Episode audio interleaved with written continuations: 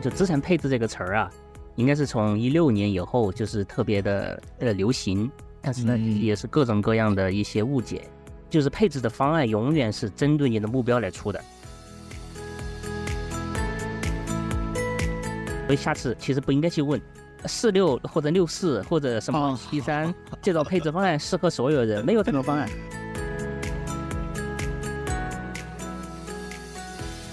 在二零二零年之前，公募基金你基本上你买指数，你买俩指数就可以了，沪深三百一个创业板这两个指数，你六成配到沪深三百，四成配到创业板就可以了，你基本上你就可以达到一公募基金的平均数。现在肯定不行了。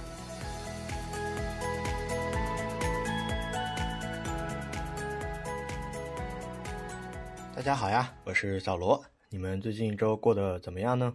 这一期内容呢是加更的一期。啊，有熟悉的朋友可能会听出来，它其实是几个月前我和裴红总聊资产配置的内容，只不过当时因为我设备的问题，导致声音有一些过爆，然后大家听感非常不好。最近我们有一个朋友推荐我们用了一款人工智能降噪的软件，我就把这个文件丢进去，然后发现真的是科技改变生活呀！这个听出来声音质量还是可以的，所以今天作为一期加更发出来了。哎，大家好，我是杨培红。哎，这一期又到了我们邀请裴红总来做客我们理财小客栈的现场。这一期我们聊的话题是关于资产配置。聊这个，裴红总应该是手到擒来啊，因为您本身就是在做 FOF 方面的一些管理嘛。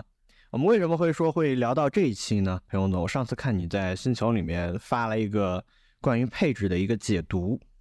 应是的，就是我看，就是很多就资产配置这个词儿啊，应该是从一六年以后就是特别的。变得特别的呃流行，但是呢，也是各种各样的一些误解。其实这种错误的概念在投资里头是很常见的，不光光是资产配置了，还其他各种其实也也有不少的。大家就是经常讲起来都好像似是而非，好像是这么回事儿，但是呢，其实也不一定是这么回事儿。其实大家会觉得就是这里头可能有很多的误解，所以可能也是这一期节目，因为我当时留了这个言之后啊，就是投资者在就有朋友在里头问嘛，说不能够完全明白。哎，那我们可以今天来专门聊一聊，这是这是个什么东西？好，裴洪总给我发了大概有四个方面，呃，首先会讲到资产配置是什么，然后接着呢，配置的是什么？第三部分是怎么理解风险？第四部分是怎么去衡量配置的绩效？当然还有第五部分啊，第五部分就是当期我们在星球收集了一些投资者的一些问题，我们也会穿插到这些里面。那今天我也来跟彭友总学习一下什么是资产配置。首先我们来抛出来第一个问题啊，那什么是资产配置？请彭友总来讲一讲。行啊，其实这个你看，这配置这个词本身就告诉你了，这个是什么东西，就是证明这不是一个单纯的一个一个一个一件事情或者一个东西。它而是要达到达一个目标的一个过程，其实可以简单理解为，就是你比如假设你手拿的高德地图，你现在想去，假设想去北京，现在要假设你在假设你在江苏，你要找条规划一条路，资产配置是告诉你什么呀？其实就是这一条路的规划，比如从江苏到北京来，我们是走江苏、山东这边上来，还是走河南这边上来？这是配置，这里头说明什么呀？这里头几个要件不可或缺，第一个就是目标。你本来是想去北京，结果你拼命往南走，那你肯定永远也到不到这个，永远也到不了北京，对吧？或者你到你想是北京，但是呢，你永你往西走，你可能到了到了陕西，到了到了四川或到别的什么地方去了，你也到不了。所以第一条是目标。任何我经常的投资者在问我这个时候，我都讲第一条，你要搞明白你的目标是什么。你如果你连目标都不清楚的话，没有任何一个人能够给你出一个配置方案。就是配置的方案永远是针对你的目标来出的，不要没有这个目标是后面的。呃，就是换过来讲，对小罗管用的一个配置方案，嗯，可能对你或者对另外一个人，或者或者对小罗的父母，那是个好的配置方案，面临的约束条件是不一样的，这就是差异。就最简单，我们在讲啥？假设都到北京，而那小罗可能觉得我身体好，能跑着去，嗯，那一个老人七八十岁的老人他就没法跑出去了，他必须借助于比如汽车或者飞机，对吧？是你的客观的条件就限制了你不能够跑的，就是你每个人，假设你的。就是你现在面临的，假如一个年龄，大家经常会认为是一个很重要的限制条件。对你还有别的一些约束条件，你比如说，假设你是一个，经常我给举个简单例子，如果你是个地产行业的从业者，那你现在就尽量少去配地产的东西。你跟那地产有没有关？就是地这地产好不好，未来好不好，其实跟你没有关系。如果你，呃，你现在地产行业，呃，未来，哎，地产我们假定还能够蓬勃发展，你又去配了一堆地产的东西，其实你只是把你的地产的风险暴露 double 了一下，对吧？嗯但是呢，如果地产未来不好了，你相当于本本来的地产行业从业，你又去配了地产的东西，其实你是双杀，就是嗯就是是杀你杀杀你两次，对吧？其实这不是一个配置的方案，就是刚才这是一个是受你的约束条件，这个约束条件就是第一个就是你的呃就是你的年龄也或者你的期限，第二个就是你的其他一些客观的一些条件，当然另外一个还有一个就是还有一个就是人的一些偏好啊。假设小罗现在也很年轻，但他就是个特别谨胆小、谨谨小慎微的人，那你也不应该去让别人去承担在他的这种他的自身的条件所限制的呃一些方案以及的基础之外的一些方案。他如果他就是想我，嗯，表示我就是个谨小慎微的人，那你可能就不能够建议别人骑摩托车到北京去，那你最好是坐高铁或坐飞机去，那出事出事的概率是不一样的，对吧？其实这是有一个，这是一个就是跟着每个人的一个情况来的，所以呢，其实配置应该不是一个，不是一个一个就是对所有人都管用的一个东西，它一定就是跟着每个人的目标来的，就是你的目标，刚才目标其实是两方面，一方面就是你想要到达的地方，第二个就是你的客观的约束条件，你的约束条件。当然，另外还有一个什么呀？就是你现在市场的条件，就是你想要你想要赚百分之五十，但是市场的条件做不到，市场没有这个让你赚百分之五十的这个这个这个这个能力，那你这个其实你你要去修正你的目标，就是你的目标是不不科学的，不科学的。换过来，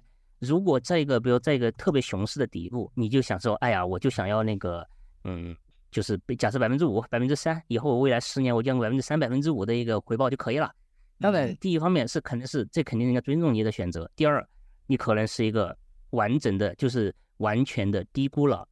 你承应该承受的风险。就是市场现在可能给你提供的，可能是因为假设市场股票上假设长期回报百分之十，你站在熊市底部的时候，那意味着肯定是要比未来的预期回报肯定比百分之十高一些，可能可能百分之十三、百分之十四，对吧？你就这会儿你说，哎，我就要百分之四、百分之五，那其实是你是浪费了你自己的，呃，浪费了你自己的能力。所以呢，其实这是一个什么？就是一个你的配置，就是你风险承担的意愿和你风险承担的能力，其实你两个要匹配。第二个就是市场能够给你的也要匹配。这个配置什么呀？配置就是在这两个之间，在你目标和市场之间和客观条件之间找到一条路。就像你，你那个就假设还是以江苏到北京这条路来讲，那可能你是。配置首先战略配置就是好了，你要向北走，不要往东走，不要往西走，就往北走，这是第这是战略配置。第二个配置那是所谓大家经常关心的战术配置。战术配置是什么？就是在我已经知道向北走这条呃向北走之后，让我去找一条最最近的路，呃最近的路就可能是假如我们走高速或者是走国道，对吧？就是你要去自己要去找，就是那就是刚相当于高德地图帮你做的，就是在后面给你规划条更优的路径出来，这个是一个战术配置。就是一个完整的配置方案，应该是一个一个战略的方向和一个战术的一些规划。当然，大多数人呢，其实都把精力放在了战术上，哎，都觉得大家操心的都是下个季度的事儿，或者是下个月的事儿，或甚至明天的事儿。其实很少有人去操心啊，比如未来两年的事儿、三年的事儿。但是呢，其实是越往越往，就是越往远处看，你看得越越清楚。呃，我给举个简单，以前我在伦敦的时候。你在纽在曼哈顿就走很容易，因为曼哈顿的街都是横平竖直的，你是很容易规划。在伦敦，你发现街全都不是横平竖直的，是斜斜扭扭的。这会儿，假设你要到一个到，假设你要到这你在伦敦的南部，你现在想往伦敦的北部走，那你有可能是你知道这个北部的方向，但是你有可能是要先往东走一点点，或者再先往西走，因为不是没有一条直笔直笔直的到到伦敦北部的一条一条路，因为它路不是横平竖直的。这会儿你要肯定要有一些迂回，所以这个是一个。就是他帮你规划一条，呃，一条更近的路出来，这是一条，这是个战术配置。所以很多人其实他一一个是就大家讲，我想我我看到的大家的常见的误解，第一个就是嗯，把一个配置当成一个对所有人都管用的一个方案，这不应该是的。就是每个人都应该有，或者是每一类人都应该有自己的适合你自己的方案，这是第一。第二个就是你应该其实把重点精力放在战略配置上。经常大家都讲什么资产配置决定了百分之呃八十多九十多的那个业绩，其实那个解释的不是战术配置，那个里头大多数其实讲的都是战略配置，就是这个战略配置才能够解决你的这个目标的方向，否则的话，你永远都是看的看的看的特别近，但是呢，其实你迷失了方向，我以前老举个例子，就是你骑自行车，那当然大家可以去试一试。你如果你只盯着眼前轮子，一直看你轮子的话，你肯定翻车，十米之内你可能就会翻车。所以你骑自行车，你肯定要看是看多远，你至少看前面五十米远，对吧？你用余光看看你近处的路，但是你的目目光其实看的是五十米远的一个地方，但是另外的余光其实看得更远。这个是其实这就是一个，这其实跟它配置是非常接近的一个一个比喻吧，一个类比吧，应该就是就是这样子的一个一一个一个东西。所以呢，其实我们再总结一下，就是配置什么？第一个是呃你的目标要搞明白，第二个。现在市场的条件是什么？你要搞明白，就是你的目标不要脱完全脱离于市场的客观的条件。第三就是期限，就是那个时间的时，就是你的期限，你脱离期限来谈这个也不太行。我就是经常讲，就投资者呀，就普通投，尤其是普通投资者和机构投资最大的差异在哪地方？机构投资者他其实看的都比较远，嗯，他其实看的都比较，他是在他第一重要的都是都是战略配置。就是包括我们以前，我我以前的在在我们在机构投资者的在基呃投呃主权基金的时候也是这样。其实我们永远第一操心的都是我们怎么能到达我们的目标，我们的目标是哪里？其次才说，哎，我们现在去搞个什么产品，搞个什么策略更好一点，这是两码事儿。就就所以很多投资者其实我觉得都是，哎，其实我就用一个简单词吧，就是小人长戚戚。当这个小人不是那个大家说那种小人啊，就是这个小人就是普通人，哎，就是普通人天天老是患得患失、忧虑，嗯嗯，这个不是一个不是一个合适的一个配置方案，所以这个我觉得这个是一个这是一个配置，所以下次其实不应该去问，比如四六或者六四或者什么七三这种配置方案适合所有人，没有这种方案，你应该去想每个每一类人应该是一个什么样的一个方案，这个是也需要这个可能你第一个要么你自己解决这个问题，第二个。你可以去求助别人的帮忙，但是绝对不会有第三个人完全不问你。哎呀，你今年多少岁啊？你现在有多少钱呢？你现在你打算要承担多少风险啊？啥都不问，就跑来我给你个方案吧。你这个我觉得是骗子，那个不可能。你你让我你让我想到一件事情啊，彭永总，就是呃，我我在你那本书，你那本《慢即时快》那本书开篇就写到，零八年金融危机之后，大家就开始反思，机构投资者开始反思。说我做了这个股债的分散之后，比如说平衡的股六债四，但是发现我承受回撤的这个幅度啊和这个全仓指数好像差别不是很大，大家开始进行反思。你说的这个六四呢，在那个星球也有朋友问，但是这个方案它其实是一个什么方案呢？它是一个比较，它它它似乎是成了一个标准化的一个东西，然后可以应对不同的人，很多的人来，然后套上去之后去应付大家。但是这个有一个好处啊，就这个好处就是对于来说就可以解决很多人的问题，去普适性。你听说过一句话没有？就比如说 A P P，啊是这样说的，他说市场上没有任何一款产品能够满足所有人的需求，它只不过是满足当下一部分人的需求。当然还有很多人对这个产品并不是很满意，但是每个人的需求又是很多元的。所以我的问题就来了，听我们播客的朋友可能是千人千面，那如果这个播放量到了三千，那三千个人每个人的。呃，它的配置比例按照你说的都是不一样的吗？我先跟你讲的第一个就是六，你当大家经常讨论的六四，首先六四这个方案是海外成熟的方案，并不是国内的方案，要明白这一件事情。这是海外的方案，国内的方案六应该不是六四的方案。你可可能就是如果你想一下为什么要六四，六四大家的意思就是，哎呀，我既能够分享股票的百分之六十的回报，但是呢回撤又控制的还不错，对吧？包括到现在为止，那现在可以了。你再在站在，比如站在二零年或者一九年的时候，当时美国美债收益率只有一一左右或者零点几，二零年的到零点几。到这个时候，你六四一点用处都没有，就是百分之四十的债券完全不能够提供任何收益，而且也不能够对冲你的股票的风险。是你的股票，就简单讲，如果零二零年的时候那会儿股票大跌，你其实六四的方案和和一个。和一个什么七三或者九二呃不八呃八二九一没有实质性的差异，因为你的那个债券的部分是完全不能对冲的。你你债券收益是零点几啊，怎么能够提供 buffer 呢？怎么冲？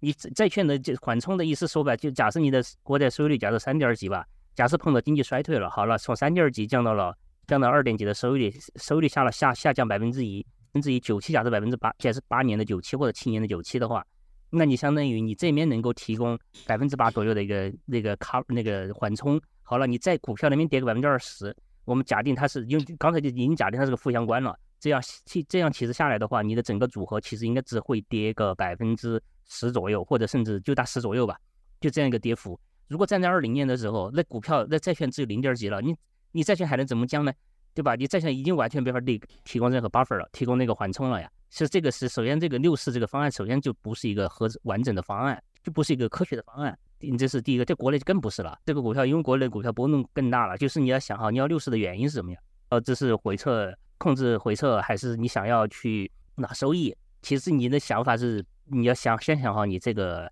呃是是什么想的。快得出一个方案。我我对于大家就是说的那个六六四比，还是就是我我可能大家知道大家在想什么，就是你看国内的那个那个指数和那个十年期国债收益率，假设它买长债啊，那市场不好下跌的时候，那央行往往会把这个用钱的利率调低嘛，那这个债市就来了一个牛市，它就能得到一些收益，然后两个它这个组合就会。稍微的好一点，然后到年底，它再它再进行一个动态的买和卖。你看我们在星球财自由星球就有个朋友就提了这个问题，他说，但他不是提问题啊，他在做指导啊。他他说的第二点就是设定了固定的比例之后，年底进行动态平衡，把高的卖掉，然后买便宜的，我是不是又能多赚一些钱？他对于六四比这样的一个理解，其实我也是这样理解的啊，我也是这样理解。这肯定不对，嗯，我就跟你讲，第一个就战略的配置不是应该什么一年做一回的，嗯，假设我们简单的讲，如果假设我们今年是一月一号，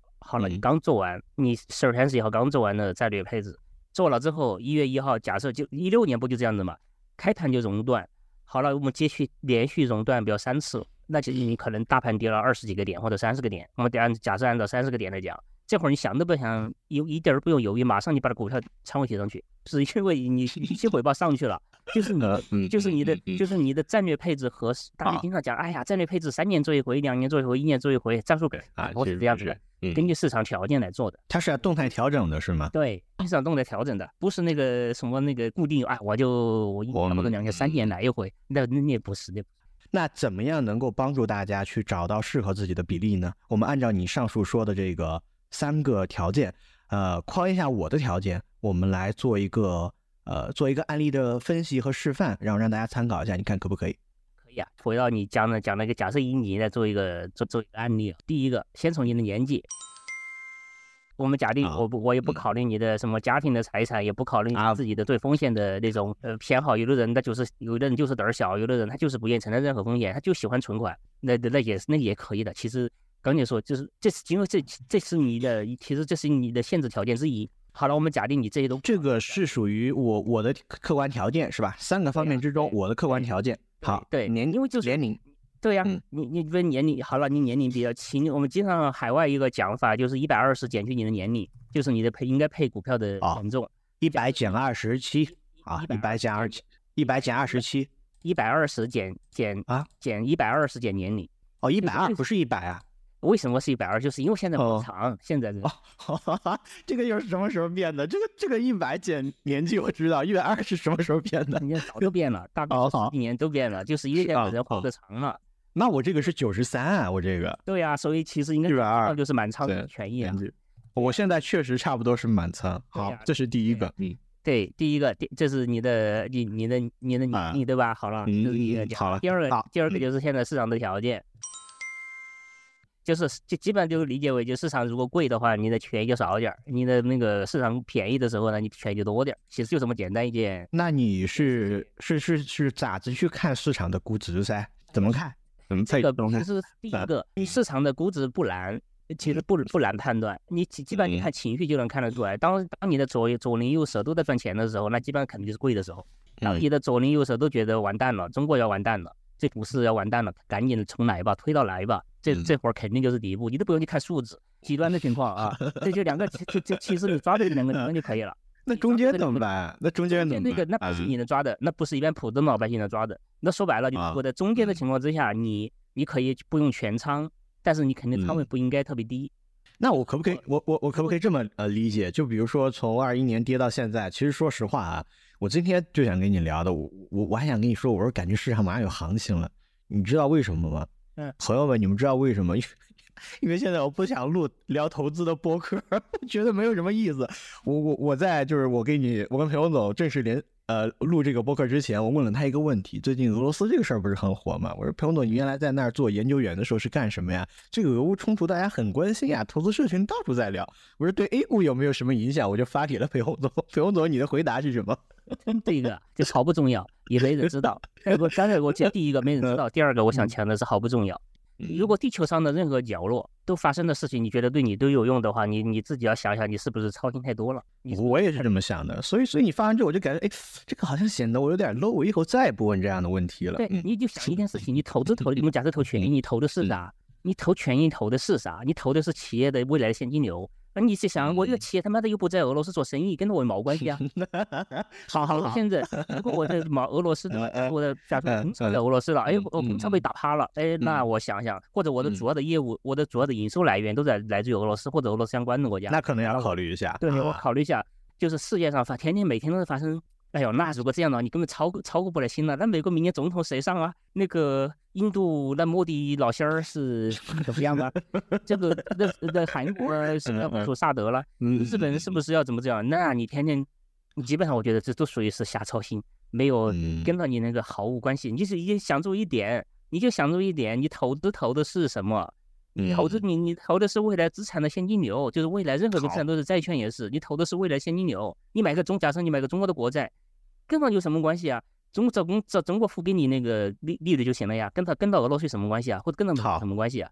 那我们就是这个市场客观估值第二个方面呢，我们前段时间不是分享了那个在星球分享那个天风证券呃股债差，它已经是打破了负两倍，那我们就把它看作现在估值很便宜。那这个时候我们应该是给一个什么样的比例或者建议？第二部分，第二部分呢，就是我讲，就是就刚才说，现在这个情况其实很简单，因为就是现在这个情况就非常极，已经很极致了，就大家大家都没信心，大家都大家都没信心。对，确实，两三周出了出了几次差啊，见了很多人，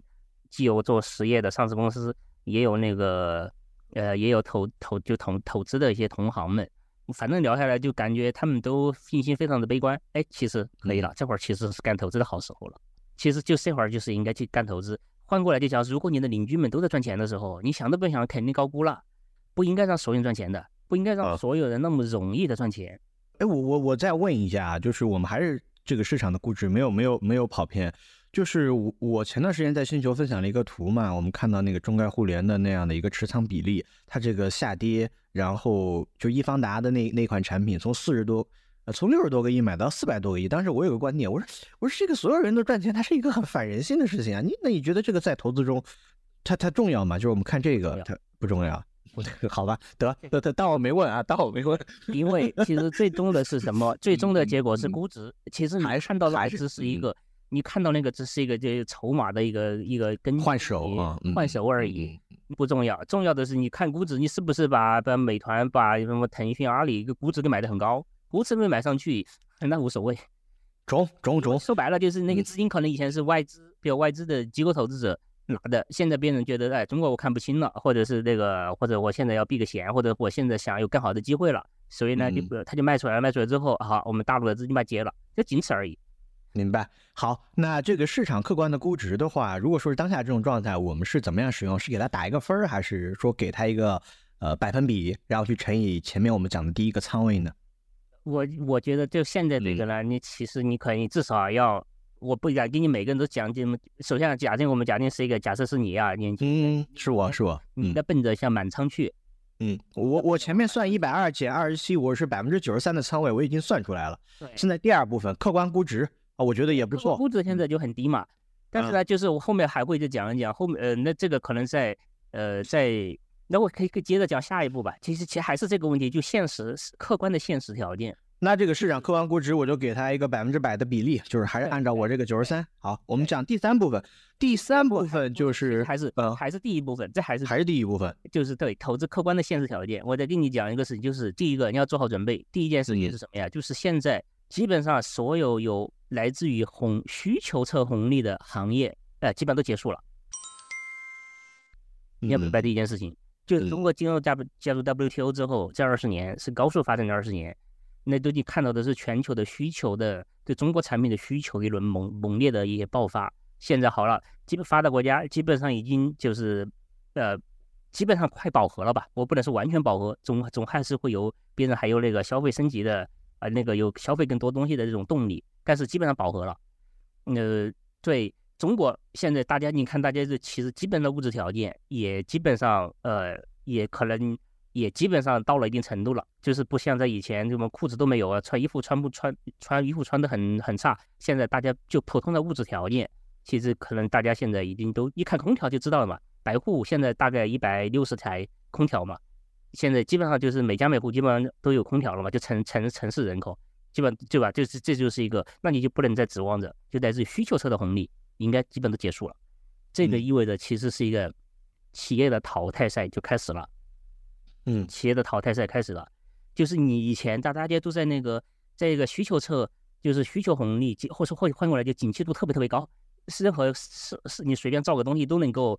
卖得掉，你不管是什么美国给你买走了，欧洲给你买走了，或者也那种东盟给你买走了，反正总给你买走了。那个那种时代，可能现在已经快，我不能说完，首先不能说完全过去了，但是基本上肯定快到尾声了。这个判断应该是应该是应该还比较客观的。这个，嗯，后面肯定到了一个淘汰赛，就是后面就是应该是一个效率改善的一个模型了。就是如果你你的效率不够高，那你你会有完蛋。你可能就会完蛋了。如果你效率够高，你还是能够在全球享有呃足够的地位。第二个呢，就是对投资来讲，对投资来讲，就是现在注册制之后，您上市公司太多了，上的太多了，上的太多，注册制之后，大概我觉得保守估计至少一半的企一半的上市公司都不会有有真正的交易量了。就是就是就是那些股票，就是经常可能会处于脉冲式的，就是大家热点来了就炒一下，那个热点走了，其实谁也不想要它。就是这种，就流动性很差，对，会小股化，这是肯定的。因为你上市就注册制之后，这上市公司太多了，所以呢，即使现在便宜，你可能也不能说我呼噜呼噜的把一堆都全买了，那可能可能我觉得也够呛，也不是一个，我觉得不是一个正，反正至少我我觉得不是一个正常的一个方式。你其实你看美股也是一样，你看到美股涨得好，你实际你看一下，是都谁，就是其实就少数几个股票在涨。从一九年到现在，你之前怎么涨？是不是发过就是一张统统计的图？纳斯达克，然后是它的那个几个著名的公司在涨，七个公司在涨。哦，好好，那个就可以可以到时候再再往星球发一发。然后我们这个这一部分讲的就是第二部分市场客观估值的这一部分，是吧？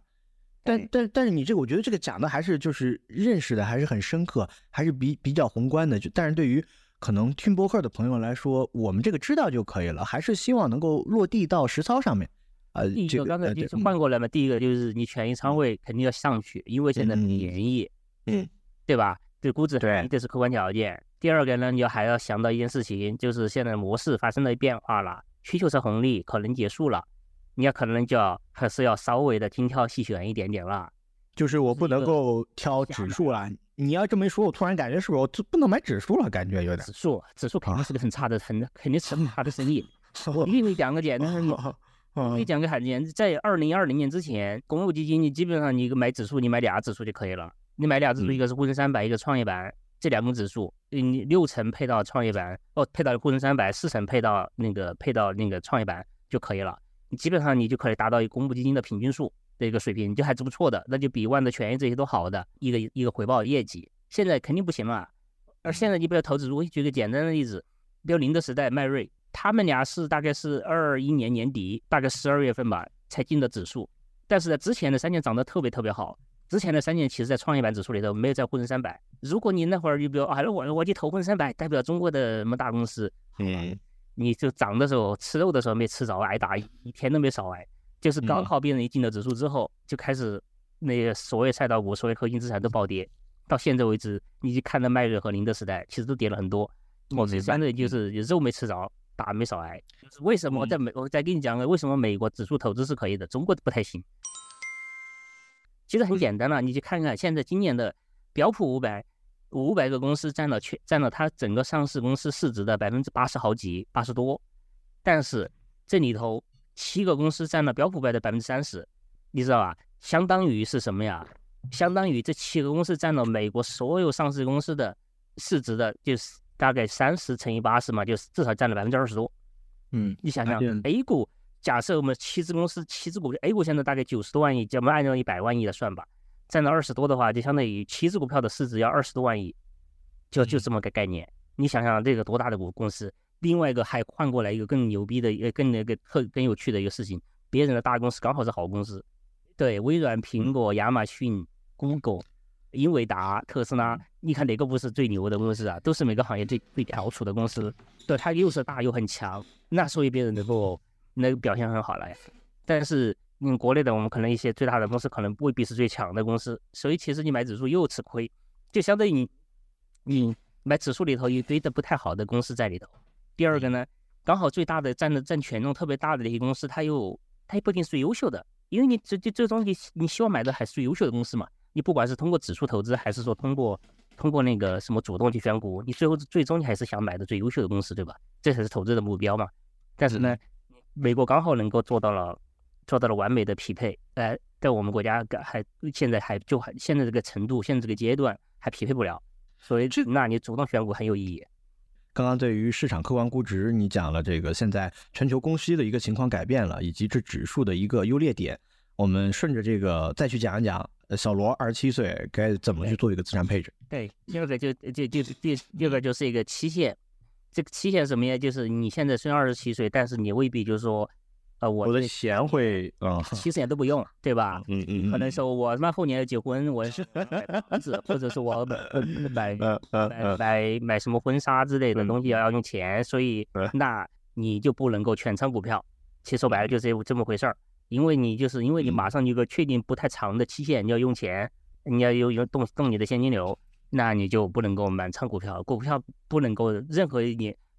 任何一个国家任何个市场都不能够确保你再比如在两三年三年之内一定让你赚钱，全市场全球都做不到这一点，全球嗯嗯全球的数据包括实际的数据和模拟的数据，就是做蒙特卡罗模拟最后出来的数据大概都是十二年，就是你如果持有十二年，那股票是闭着眼睛可能让你赚钱的。但是只要你低于这个期限，就不一定让你赚钱。所以呢，你就要去做好你的调整了。这这这就是刚才为什么每个人条件都不一样啊。假设你现在你要结婚，另外一个人说，哎，我的孩子可能再等几年上大学了，或者我的孩子马上结婚了，哎，那你可能你要把钱留出来啊，你的期限就不会有那么长。哪怕你现在只有二十岁，你也不能够说我现在就全仓股票啊，我因为有呃，我即使我考虑到明年我还就要用这笔钱了，我现在要去满仓股票，这肯定是不合适的。那这个其实就跟着每个人的情况去弄了。我经常首先呢，理论上是应该把你所有的钱放在一起考虑，但是呢，行为金融还专门讲了这件事情，叫所谓的心理账户。大家的是来批判这个东西的，但是呢，其实对普通老百姓来讲，这可能是一个还不错的一个应对。就是好了，我要假设我要嗯后年用这笔钱，一笔钱我后年用，另外一笔钱十年以后再用。好了，你把你后年用用的这笔钱拿出来，给这笔钱配置风险。的稍微低一点的资产，你把那个十年以后的用的钱，那你把风险拉到最高就完了。就是你相当于像这所谓的心理账户，你把那个你每个每个账户需要用的钱的那个呃用途，根据它用途和它的期限，你把它做一个重新做个配置。其实这是一个对普通老百姓来讲，这是一个很好的一个一个方式吧。嗯，好，那就是你刚刚说的这个十二年，这么一聊下来，我觉得好多朋友可能都他那个钱都不能够。进入市场了，因为对于对于一部分人来说，就是明天会发生什么事情，我大概率心里有个数。但是在五年或者三年、五年，我我我的预测性就。比较比较差了，那我只能够说，我多分几个账户，一个一个账户它可能有一部分资金它是一直不动的，去一些流动性比较好的一些产品，比如说像债基或者是货币基金，然后另一部分钱的话，在确保我那个备用金能够解决我的问题，另一部分钱我就把它看作是十二年不用，因为十二年这个确实太长了。你给大家什么一个建议呢，彭总？你觉得这是一个方案，是一个好的解决方案吗？还是说我一定要是确认长久十二年不用的钱？再去投入到这个股票市场，这是一个比方，就是你站现在站在一个估值很低的年份，你肯定就不用十二年，嗯，因为这个十二年，刚才说那个十二年是假定的任何任何一个时刻，你想想美股过去一百多年，任何一个时刻意味着你有可能是二九年年底，二二九年年初的那个顶点干的，也有可能是在二零二零零一年年底那个顶点干的，对吧？这个就是意味着你在那个顶点干了，你可能那就可不就得要更长的时间来实现嘛。那换过来，如果你在二零零二年干的，你不需要等到那么久啊。如果你在二零零九年的，比如三月份干的，那你也不用等那么久啊。二零零九年三月份到现在，美股涨了涨了三倍四倍了吧？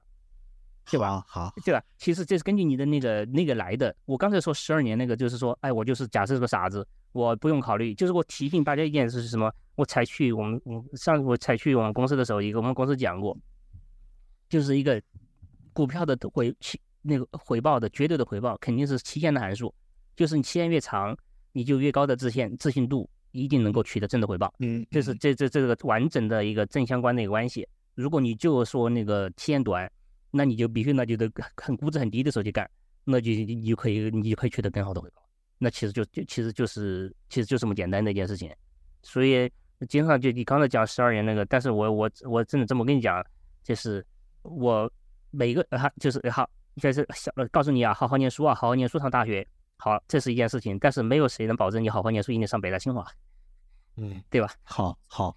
但这个期限的话，其实那正在当下呢，给给个结果吧？你觉得这个不需要啊？当下其实我觉得你正常情况下一年都能取得正的回报。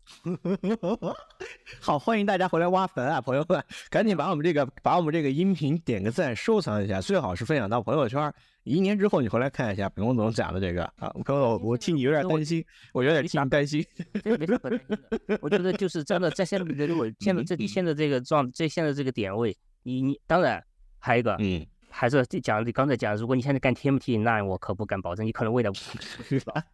我我知道，我知道，就是还是要精挑细选哈。这个期限其实也是包含在，就是说我的客观条件，我刚才讲的一里面，我的客观条件，我的年纪还有我钱的期限。第二个呢，我们刚才讲了市场的客观估值。第三个应该还有一个我们想要到达的地方，是不是？对呀，对，就是你想要多少，你你就就是刚才就配置的目标嘛。你一个人我就想我要百分之二十。那如果你要想百分之二十的回报的话，那你可能要加持杠杆，刚加持杠杆，你加持杠杆意味着你可能亏本儿，本儿都亏完，对吧？因为现在的市场你可能达不了百分之二十，意味着什么？就是贝塔这部分，就是市场给你说肯定到不了百分之二十，我到不了，那意味着你有你那要么就是要么你降低你的目标，嗯，要么你就换资产，那你换什么资产呢？你换资产那就换有风险更高的资产呗，你换风险更高的资产那，意味着你承担了什么？你承担了那个叫。叫特异性的风险，就是那个特殊的风险，就这个资产相关的风险。那你如果你干一个 P to P，你现在假设你干哦炒币吧，假设你炒币，你有可能那那有可能能做得到，当然也有可能意味着你可能你你把本儿都亏完，这就是你有风险，承担风险就变了。那只是说好了，假设你现在我叫百分之十或者百分之十到十五之间那个数，那那权益市场就能给你，那权益上就能给你这个数，那权益上给你意味着就只要中国这个股市还在，那就大概率能拿得拿得能拿得到这个能拿得到这个回报。你就不需要承担额外的特别特殊的一些风险，你能拿到这个回报，那这个就相对这个比较安、比较稳妥一些了，比较比较安全一些了，对吧？这个其实就这样，你就是要么你降低你的目标，要么你就换资产，其实就很简单了。你换资产就意味着你必须承担更承担更多的风险，你承担风险的不意味着你可能本儿都没了，有可能最后嗯，你是是就因为其实很简单嘛，你对个固收产品来讲，就是你收益越大，它的最后幅度波动的幅度就会越大，其实就是是不是就很简单？你不固收产品，假设年年回报中枢三点五，那你好的时候做个四出个头，差的时候也能一个二出头吧一年。那你个股票，那好的时候二十二十多，那差的时候负的二十，对吧？就是就就这样的呀。好，我明白了，就是突然让我想起来了，上次卢总好像去哪个论坛，他他当时发了一个讲话，我看你们转朋友圈了，我也看。卢总好像是说，未来几年能够拿到的一个年化复合收益率好像是十五，是不是？我我我记错了没？对他当时是拆了一个，他对于整个 A 股的市场，当然拆了一个贝塔和一个阿尔法。那相较于市场的平均收益和和这个超额的一个收益，你认为大概是一个什么样的数值？也可以跟大家说一下。对，贝塔这个，因为其实这是我做的那工作，因为这个其实刚才就是你要做资，你要做配置，你没有这个东西做不了配置，你不不能够去。配置不是拍出来的东西，你刚才市场的客观条件，客观条件，客观条件什么？其实说说白了就是未来的预期回报。未来预期回报，那个不是，那不当然不是银行理财告诉你那个预期回报了，那是根据资产的特性来猜的，猜出来的东西。那我们猜出来现在的预期的那个股票的市场万德全 A，就股票 A 股的这个预期的回报可能是百分之十二左右，贝塔的层面可能在贝塔都有百分之十，对，百分之十到十二之间，是因为它的左右吧。是它的 P/E 估值隐含的倒数啊，盈利收益率不是不是不是，有好几个部分，股息百分之二，股息百分之二，百分之二给你了。第二个就现在的盈利增长大概有百分之十，十二增长，好再加起来十二了，对不对？股指你可能现在因股指低，你可能每年还能贡献给你贡献一个点或者一个多点吧。我们假设了一个点，那就十三个点，对不对？这就十三个点了。对，就十三个点。但是呢，现在还有一些稀释，就是稀释什么？就是因为老有批公司 IPO 或者是在那个增发。它蒸发，它会伤害老股东，它它会伤害老股东的利益，所以你再减减个一，减个二，减个二出去吧，那不就还是十一吗？对吧？这个确实是这个配置指数的一个重大的问题，包括像你之前刚刚讲的，有一个就是它在纳入某个指数之前大涨，然后进去了之后，可能市场的原因啊，或者是一些其他的原因啊。啊，然后它又下跌了，然后整个指数就充当了这个接盘的这样的一个一个一个角色。因为还有一批很多的公司是在增发的呀，它已经增发了，它光机给你来一堆增发，你一堆或者发了一堆口袋债，那那不就相当于对老股东就摊薄了吗？你你这这个就对你对你有稀释的，有损害的。因为中国的国内的公司回购的比较少，国外的美国美股上面的公司比回购的很多，回购它是其实是能够增厚那个股东的权益，嗯。对，因为国内的不太擅长回购，大家都擅长增发，所以那个，嗯，这是肯定是个伤害。所以，我 我跟你说，飞欧的，我跟你聊，今天就是针对以上这三点，我刚刚看了一下我的记录啊，我现在非常高兴啊，我我给大家顺一下。我们刚才说以小罗为例啊，以下三点，咱们怎样去做一个资产配置？首先，第一个就是我的客观条件，用一百二减去我的年纪之后，发现我在股票上可以放九十三的仓位。然后呢，根据市场的客观估值，我们去抓一个高估和一个低估的情况。其实根据情绪就能看到，现在周围的人很悲观，包括一些做实业的也很悲观，包括我自己录一期投资的播客，我都觉得，哎呀，我都不想录了。那这现在肯定是一个比较便宜，我就给他一个百分之百，就还相当于还是九十三的权重。啊，根据这几个的话，再加上一个期限，期限我自己现在我觉得是可以放长一点，我自己感觉，包括市场像现在的一个估值状况，大概一年也可以。第四个就是我们想要到达的地方，这个呢，裴洪总刚刚给了我们一个大概的万德全 A 的未来的收益率的一个拆分啊，两个点的股息，呃，还有这个十来个点的盈利增长，再减去一些稀释，大概是十二。那我觉得我现在。按照我这个仓位买进去，我大概未来几年能吃到这个收益率啊，感觉还不错。基本上没问题，基本上没问题。这个就是这一生我讲那个方法不是我发明的方法，这是一个非常成熟的方法，这是个非常成熟的方法。只不过国内投资者不太喜欢用而不太习惯用而已。大家太好了，因为我们都是我们在在社保的时候，我们其实就是按照这种方式来做的。这是海外非常成熟的方法，就是每一项我告诉你怎么来的。我们在讨论每一项，你比如假设你觉得十二高了，好了，你告诉我是哪一项有问题？是股息率你觉得我估估高了，还是觉得盈利增长估高了？那我们就那讨论嘛。那你觉得假设你股息增长我估高了，那我们再讨论讨论嘛。就现在百分之二的盈利，股股息这么多年都差不多百分之二，好了，你就觉得呃未来又发会发生什么样的条件，或者发会发生什么样的变化，使得这百分之二的股息率你觉得高了？包括盈利增长也是一样，那你觉觉得百分之十的盈利增长？那你觉得啊估高了，或者有人说那有人很乐观啦，那我觉得百分之二十的盈利增长，好了，那我们就猜呗，这盈利增长是怎么来的？你怎么的百分之二十或者百分之几？你是怎么猜出来的？那我们就一项项来看。所以这个我资产配置是一个科学的，是一个艺术加科学的过程，绝对不是你拍脑子的过程，那不是不是靠不是靠情绪来的，那是靠还是有有坚实基础的一个一个一个，这这这才是一个资产的配置的一个过程。那这个其实就特别自然的顺到了我们差不多是第三个话题，就是那怎么样去理解我在这样进行配置的过程中的一个风险？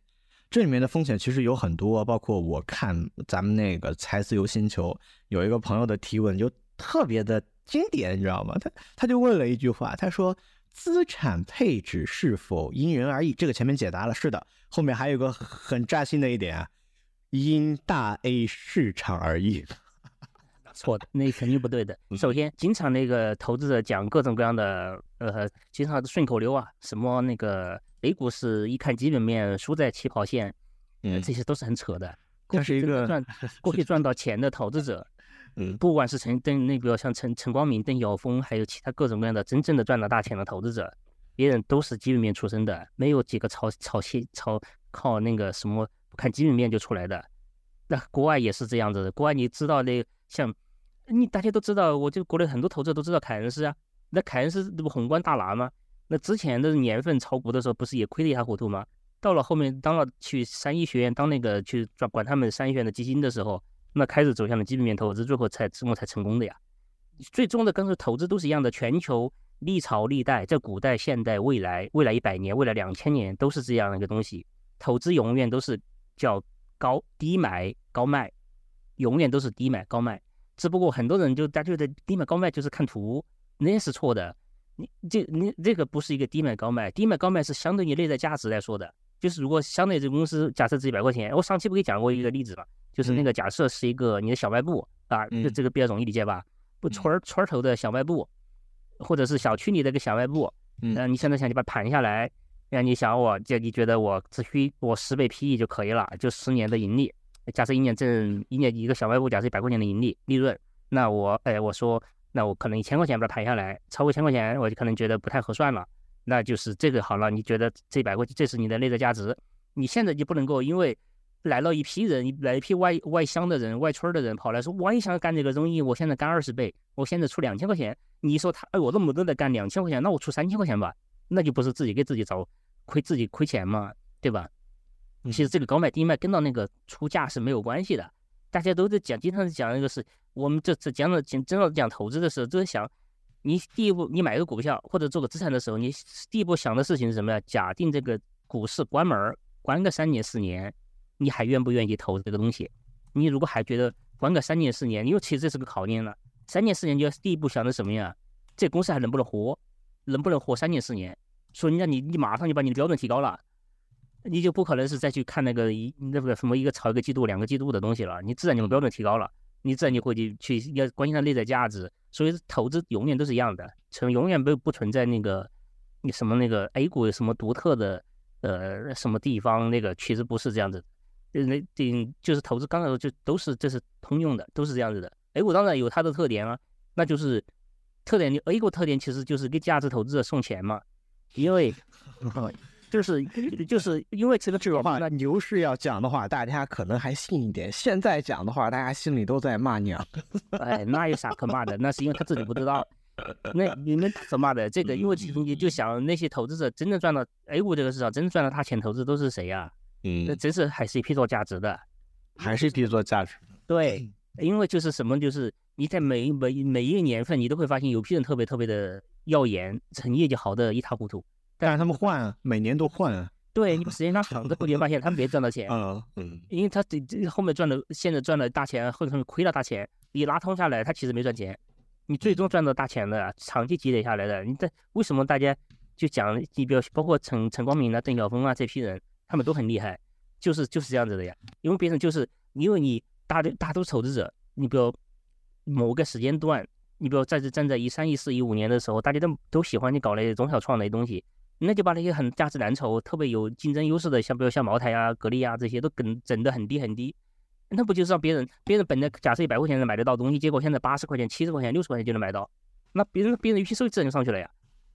那别人到了好涨到涨到涨到，比如涨到五千块钱的时候，而还有批人要要，觉得好，那我就卖给你了呗。嗯，这是这对吧？那他就加筹这就卖给你了呀。那其实就是最后他们赚到钱了嘛。其实这是那个，去永远不要去迷信这个，不要去迷信那个什么 A 股什么独特，永投资这个这是亘古不变的一个真理，都是低买高卖，这就这就是这是投资的实质。所以其实不哪儿都是一样的，嗯，不不用去承担那个。其实刚才这 A 股这个特特这个市场的条件，其实它反而给你创造了一些呃获得更好的阿尔法的一个条件。你比如这我最简单的美股的阿尔法很低啊，美股的阿尔法只有零点几啊。做的好的基金经理也就只能做个，比如零点五到一每年阿尔法出来，你 A 股 A 股的平均的阿尔法都百分之三呢，就公募基金的平均阿尔法百分之三呢，那有些那些公募里头刚刚还有些水货，就加起来平均还能做百分之三，还水货？对呀，你那个你考有些些好的好的私募那比你这个好多了呀，嗯，就是因为就是你你因为你就是市场的这种群体型的行为，把那个资产的价格打的要么打的特别高，要么打的特别低。你打的特别低的时候，那我就捡了，我就捡回来了嘛。如果打的特别高的时候，那我就卖给你了嘛。其实是就是这样的呀。其实是不要永远不要去相信那个什么 A 股独特。你哎呀，你在那个站在站在这个就是每天，比如先假设像今年吧，那每投资天天都说，哎呀，你看它到处在涨，到处在涨，就 A 股在跌。嗯，你你等到 A 股涨的时候，它又忘乎所以了。其实每个这个时候都是你好好去，就是你可能要逆着反反反着去做，都能够给你很好的回报的一个机会。就是你，你如果你去看，因为这个我们我们做资产配置嘛，做资产配置，你首先理解每个资产的特性，你到处去，你要把资产不光是中国的资产，全球的资产你都去看一看，呃，就表现它可大概会什么样的一个特性。你看这些看完了之后，你大概你就会有点感觉了，就是这就是这样的一个，这不需要按摩，这不是一个，嗯，有按摩，我我要是骗子才才需要给你按摩。这个我只是我只是告诉你了一个，这个就是统计，这是哦，知道了，知道，嗯，这是个统计的数据，嗯，不是我不是我发明创造的东西，呃，这这个就不存在。那因为当然需要需要，当每个人都需要按摩呀，在难受的时候都需要按摩。当然，这是有的人按摩只是告诉你那个告诉你那个事实，有的人按摩只是告诉你的告诉你 PUA。PUA P U A 嘛，我我我今天不是给你微信发了一个链接嘛？那那题目一看就是个 PUA 大师。我跟你讲很简单嘛，在市场，比如现在市场 差吧，对不对？我告诉你，我现在我应该做的什么事情？假设我是个，假设我是个骗子，或假设我是一个，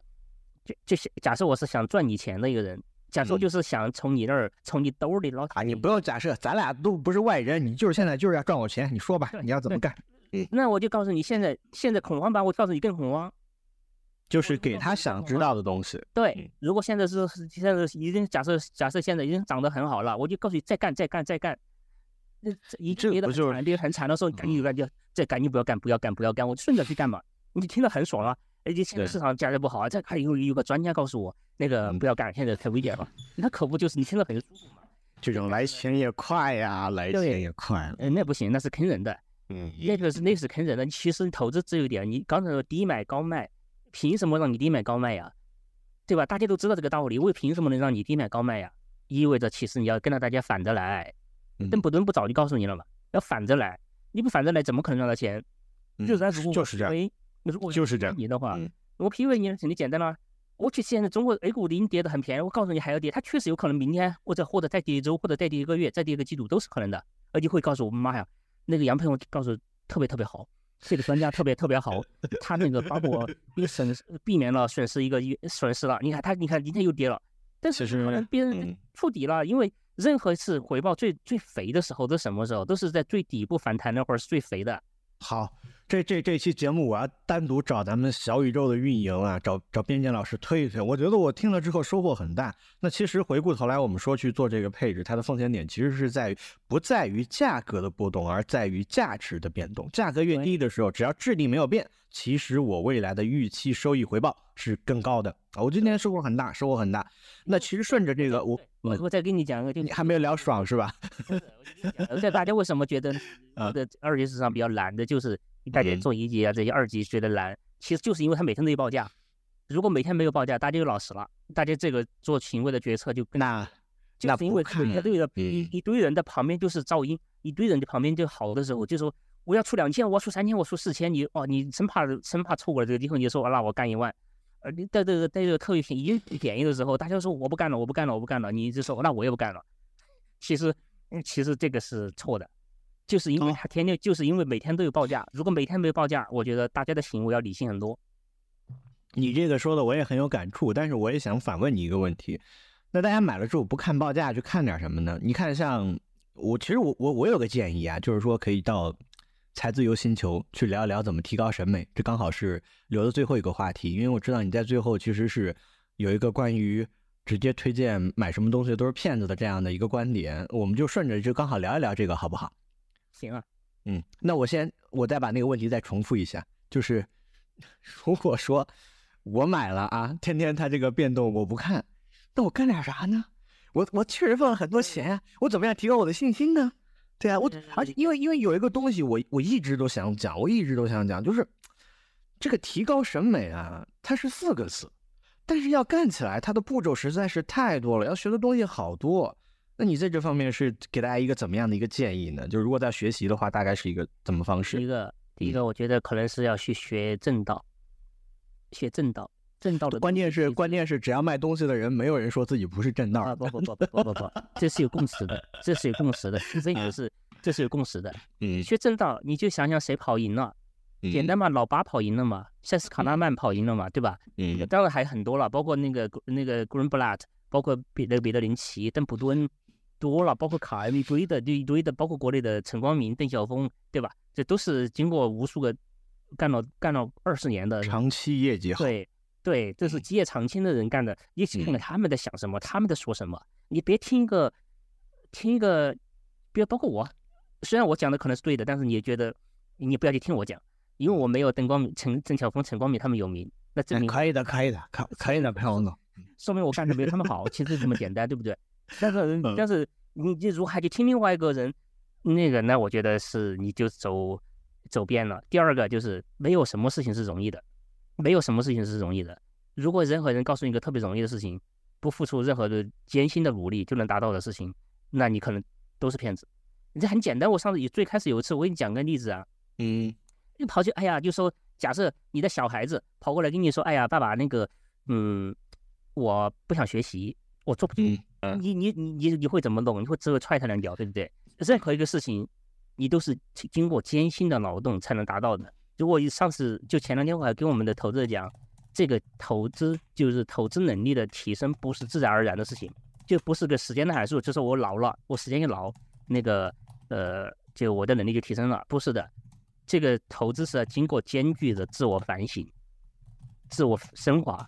自我磨练这个过程，才有可能会提升你的能力。不是说我干个二十年就比一个干个五年的人，呃，那个一定就好很多了。那有可能干二十年的人天天都不反思，天天都看抖音，怎么可能呢？那个另外一个干五年的，天天都在看书，天天都跟着各种大师进行交流，天天自己管好自管的管自把自己管得很好，不要乱来。那你那你肯定你你看看二十年抖音，你也不可能看出来什么东西啊，对吧？除了只只会把你智商降低之外，你没有任何贡献对你。这个是我觉得这个是一个不会有一个不就要有一个就不会有一个简单的呃一个简单的一个东西。如果都有这，那就是个秘籍嘛。有秘籍，我告诉你吧，如果有秘籍，我是谁也不告诉我，我连你也不不任何人不会告诉的，我自己干你。自己赚钱不就行了嘛，对吧？啊对呀、嗯投资本来就是一个投资比比拼的认知，认知是什么东西啊？认知意味着我就不怕你强，认知就是我意味着不怕你抢，因为我的认知能到，我不告诉你，我告诉你茅台是个好东西，你你如果你认知不到，你就不知道它是个好东西。别说你老八的作业，你说好了，全球的投资者都盯着的，那么多顶尖的投资者都盯着的，为什么大家都不抄啊？因为其实你你你别的林奇讲过呀、你能抄我的作业，但是你永远抄不了我的自信度，这就是这样。因为老八他也看错的时候，你可能假假设老八干苹果，可能在一六年，他一六年开始干苹果的，肯定有投资者讲现在才干苹果，晚了吧？是不是干错了？这肯定是啊，因为其实你想想，一六年到现在，给你多少给你多少的机会让你去干苹果呀？你没有啊，你没干嘛？这是公开的，苹果的财报都是公开的呀。你你没干，你现在才回过头去看，老爸真英明。哎那是因为你实在实在你要想想是你的认知在哪里去了，你没提升你的认知，你永远都会出现这种情况。所以这这个比认知的东西，你就根本不怕别人抄，就不会不可能是秘籍。什么告告诉你那个，哎呀，什么有些人我看到以前我看那个看微博有有几个我就一看到就是骗子，就告诉你那是那个什么这样攻略那样攻略，然后就都是骗子。这哪有攻略呀？那他老爸天天干的活儿，就是一坐一早坐那儿就开始看书，坐那儿就开始思考，了解各种各各种行业的一个内部的运行的机制，去理解每个生意究竟是怎么做的，理解每个业务，去看每个公司的报表。别人干的这个工作，谁就让你聊这个哦？什么什么比如嗯什么那个过了什么线，什么金叉死叉，或者是那个什么早上涨就早上哎早早上涨下午跌，呃就我忘了，反正类似于口诀，我都看到过这种口诀，这种我觉得是骗子。那不那不，美国市场还有那个什么 “sell in May and go away”，五月卖掉，但不这还有日历效应吗？对呀、首先这个日历效应，首先这个事情是不国内策略师也在讲，我看到有策略师也在讲第。一个，第第一个，这个其实说明这个是个什么东西啊？这个就是个小叫叫小数定律。我的我的公众号里头有一期写过这个东西叫小数定律。嗯其实这个东西你可以这么一讲，就如果这人啊，人人这个动物是个很神奇的动物，人总喜欢从自己身边去从本来没有规律的东西地方去找到规律，去找到这就是人类，呃，人类的特本质的特性，他就喜欢去找规律。你比如说，我举到以前我举举老举一个例子，就是一个投资者，如果他比如今天穿了个红袜子，去买了股票，结果涨了，好了，下个月买股票那天刚好又穿了红袜子，又买了股票又涨了，第三次，哎，又买了红袜子，穿了红袜子买股票又涨了，这个人会形成一个形形成，可能他会得出一个规律，就是穿红袜子买股票就会涨。守株待兔。对，他就以为这样，他就后面就那肯定天天穿袜子红袜子了。最后他只操心一件事情，怎么能红袜子不破？他操心的这件事情，但但是这个是一个，这是一个，这是不对的，这是叫小数定律。嗯，小数定律就是这样，就是你只只你小数定律其实就是把个小样本和一个大样本混在一起了。本来是个大样本，是个随机事件，就是那个你比如把扔扔扔扔硬币吧，出现正面和反面应该是五五五开的。如果你的硬币是平是个新的硬币的话，应该是五五开的。但是这里头一定有人能够连扔五个正面，也有也有人一定能够连扔五个反面。只要你样本足够大，中国假设你中国十几亿人的都来扔，那一定里头肯定有一个、两个或者三个甚至十个，这算概率嘛？可能的连扔二十个，他可能不不是连扔五个，他可能连扔二十个正面反面出来，连续的正面或者连续的反面出来。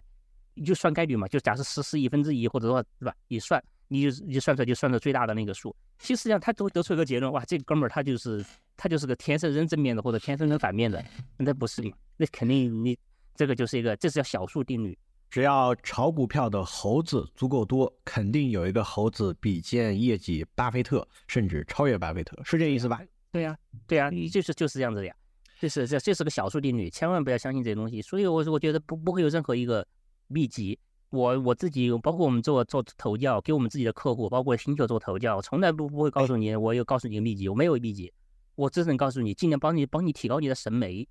提高审美。当然，这个这个其实刚才我讲那个，其实提高审美的一种方式啊。第一个就是先告诉你，任何事情都经过艰苦卓绝的过程，没有如果一个嗯可以不劳而获的东西，那东西肯定是不存在的。那肯定不存在的，就是我觉得这这是我觉得你如果听下来，今天你能够有听众朋友们如果有什么反有什么获得的话，我觉得这个是第一条你应该讲到想到的，就是没有不劳而获的东西，都是都是经过艰苦劳动的。为什么大家在投资上大家就这么迷惑？为什么在普通做做普通生活中大家就那么清楚呢？刚才不讲了吗？你孩子假设想想上北大，不是说上北大吧，上个九八五或者二幺幺考个大学，对吧？那不能给我讲，我就告诉我秘籍吧。那个我就我去上学，那还不是经过艰苦卓绝的，每天熬夜做作业，听老师讲，把错题搞明白，这么一个过程来的嘛？那不可能是那个，我就告诉你一个秘诀，背个口诀，你就能上上九九八五二幺幺嘛，对吧？为什么？就是我经常都讲的很清楚啊，就是我就经常我觉得很奇怪啊，就是普通的在日常生活中大家都很清楚的事儿，为什么在那个在那个在这一套投资上大家就犯迷糊呢？那那那那你打算就是在这个财自由里面如何给大家分享知识，或者说怎么样帮助大家提高审美啊？其实第一个包括包括对行业的一些认知，嗯，就是至少比如好了，我们现在已经讲了一期白电嘛，那等一段时间我可以讲黑电，讲了之后你可能以后就不会再去碰黑电的公司了。啊，我这个这个很好，但是我我说一下我的想法，就是说那个白电，你当时布置一个作业，我做了之后我就感觉。其实他要求很高的，第一个他会对我个人的财务知识有一定的要求，第二个我发现我自己去做的时候，可能还还比较繁琐，涉及到一些软件。现在给的一些数据还好，我普通的炒股软件我去翻一翻年报，但是也挺繁琐的。然后还有一个第三个问题，第三个问题就是，其实你是不是默认了我对这个行业有很高的认知？那有很多朋友在在听这个的时候，他他他他可能没有啊。你有没有考虑把那个基础再再再夯实一点？比如说这个可以啊。第一个呢，首先呢，财务东西不是重要的啊，这个不重要，还不重要，不重要，不不不是你非得去把那个财务报表搞搞明白。如果这样的话，炒股最牛逼的是学会计的。对我在分分析那个分析百店的时候，就会搞你讲你这个百店这个行业的特征。虽然我不会告诉你，不一定去把空调这个给你从头到尾给捋一遍，但是我会告诉你为什么为什么百店是一个更好的一个品类。为什么空调是白电里头更好的品类，家电里头更好的品类？你比如下一次我们给讲黑电的时候，那我会讲为什么黑电有什么问题。第二个，看他一个这个讲完了之后，他可能会告诉，还，我用数据给你告诉你，比如他从财务上他会体现出来什么样的特征。那你你知知道这个东西就行了，你不一定非得从。当然，你如果能从头到尾推一遍，就从头到尾就把那个财务数据搞一遍，那那是肯定更好了。但是你不需要嘛，你大概就知道啊，这个行业是这样子的了。呃，你可能再去查点别的东西，之后你下次别人再给你推荐黑店的股票的时候，你在想，反正这东西肯定不，首先不是个好东西，对吧？不是个好东西，意味着你肯定不能常拿。那如果你首先第一个就是，如果是如果是个正经人的话，你应该想都不应该去，不应该去碰。那那如果你又想去碰的话，那你至少做好准备。那这这玩意儿，这个东西不能常拿，就是个肯定是个超短的，这个肯定是个就是个阶段性的一个呃阶段性的一个东西去投一投，仅此而已。如果你把一个把一个黑店，你觉得呃这公司很牛，我可以长拿，那你可能就犯了个很大的错误。我觉得这是这是第一点，这个一个行业的基本的一些属性，呃，认知通过这些案例帮你去搞。当然，第二个还不大家也在问基金嘛，嗯，其实也是给大家一个帮助的呀。就是就是以前我老早以前就说过，我不能给你选择最好的基金，但是我肯定能把最差的基金给弄出去。对啊，你经常投资者就就现在不大家投票就搞那个另外一个一个基金经理嘛？大家好，我一分析嘛，那我可以给你分析，对吧？那就是那就是至少有点嘛，这那以后你这个基金经理他哪怕业绩再好，你你要管住你自己的手嘛，你不要再去嘛，对吧？你你你你你去，那有可能意味着你可能会亏钱。当然我会告诉你我是怎么分析的这个过程，嗯，这个就是这个这个也可以学啊，对，这肯定可以学的。第第三个我觉得还有一个挺有意思的就是，哎，现在至少我们现在群里头星球的人人一百多。都还挺厉害，对那些人的里头还有不少的人，其实还水水平还挺高的。说白了就是，比如哎，我看你现在就看到吧，有很多你问了，我我我回答了，哎，另外一个人旁边补一下，再补补补一个补充一下，对吧？他补充的可能是另外一个视角了，再补充一下，这也也挺好的嘛。就是就就是这种交互的过程中啊，才能够得到提升。其实我觉得这是一个，嗯，这是一个，这首先这是一个缓慢的过程。我没有，当然很慢，你没有我我告诉你。你你能说这个？我觉得首先首先我觉得很好，然后另外一个还有一个就是你你不 PUA 这个也很好，但是你会很慢啊。我是个投资经理，我不是来来搞搞搞搞营销的。嗯，最我在 PUA 你没有意义。就是刚刚我说你现在市场特别差了，我还告诉你跑吧跑吧。你现在是觉得挺爽的，那个呃，假设你今我今天让你跑了，可能明天或者下个月还得跌，你觉得挺爽的。嗯，其实你亏大其实好，那个那个在那个。那个刚才我上次说过嘛，那个霍那霍华德马克思在书里头讲过一个，就讲一个一个股票从一块涨到了十六块，有一个人一块进去了，两块钱跑了，四块钱进去了，五块钱又跑了，六块钱那个八块钱进去了，九块钱又跑了，这个人还沾沾自喜，觉得我赚了四块钱。那个人霍华德马克思说，如果你这个东西你没想明白，你就不太适宜投资。嗯，OK，好，那今天其实我也提了个要求，就是其实我很希望杨老师能够把那个行业的东西再稍微再降维，能够再再再广泛一些，面儿再广一些，让大家。接触的这个会更加更加方便，吸收的会更加好。你到时候这个可以考虑是吧？哈，对，这个可以考虑。第二个呢，反正我也会鼓励中中中那些其他的同同同同志们可以补充一点，因为我不可能从从头从头从头那个从 A B C 给你讲走，从那个比如从家电从彩电是空调怎么来的，嗯，给你弄我不会给你讲这些东西的，这个是你自己做的工作。我只能跟你讲，比如先讲特征是什么样的，它应该主要什么特征，历史上怎么来的，肯定比较高度的经验的告诉你。剩下的有些，你们空调这个玩意儿怎么来的？呃，之前还有春兰，还有什么什么的，我一每个给你总结一遍，那那不可能的。我只跟你讲的，就是把可以简要可以回顾一下历史，它这个行业存，就是为什么这个行业是个好行业，这个是这个是能做的。好，OK，行。那今天呢，其实也是聊了这么久了，我对今天的内容再做一个总结吧。今天其实我们是从这个资产配置，什么是资产配置聊起，然后第二部分呢，根据杨老师讲的三个方面，对照小罗自己本身的情况，我们来进行了一个梳理，在我们的这个 show notes 里面有时间码啊，大家也可以去对照这个时间码，有不不了解的可以再去看一下。最后呢，小罗对于杨老师这样的一个走正道干这种有功德的事情呢，也是。提了一点点业务上的小小的要求，希望他能放得更低。然后同时呢，也是希望能够多遇到一些志同道合的好朋友。我觉得这事儿很有意义，这事儿很有意义啊。最后再多问一句啊，呃，杨老师，就是除了这个线上的交互之外，你未来会不会考虑再搞一些其他的福利啊？比如说年度啊、半年度啊什么的。嗯，这个是可以后面再看需求哈。因为如果对这看需求，现在就有需求，大家大家都可以给你提问呗，是这意思吧？对，OK，中，这个是嗯，对啊，是个包括到假设我们到某个城市出差，嗯，可以大家一起聚聚，这都都可以，这个是这个是可以看具体的情况。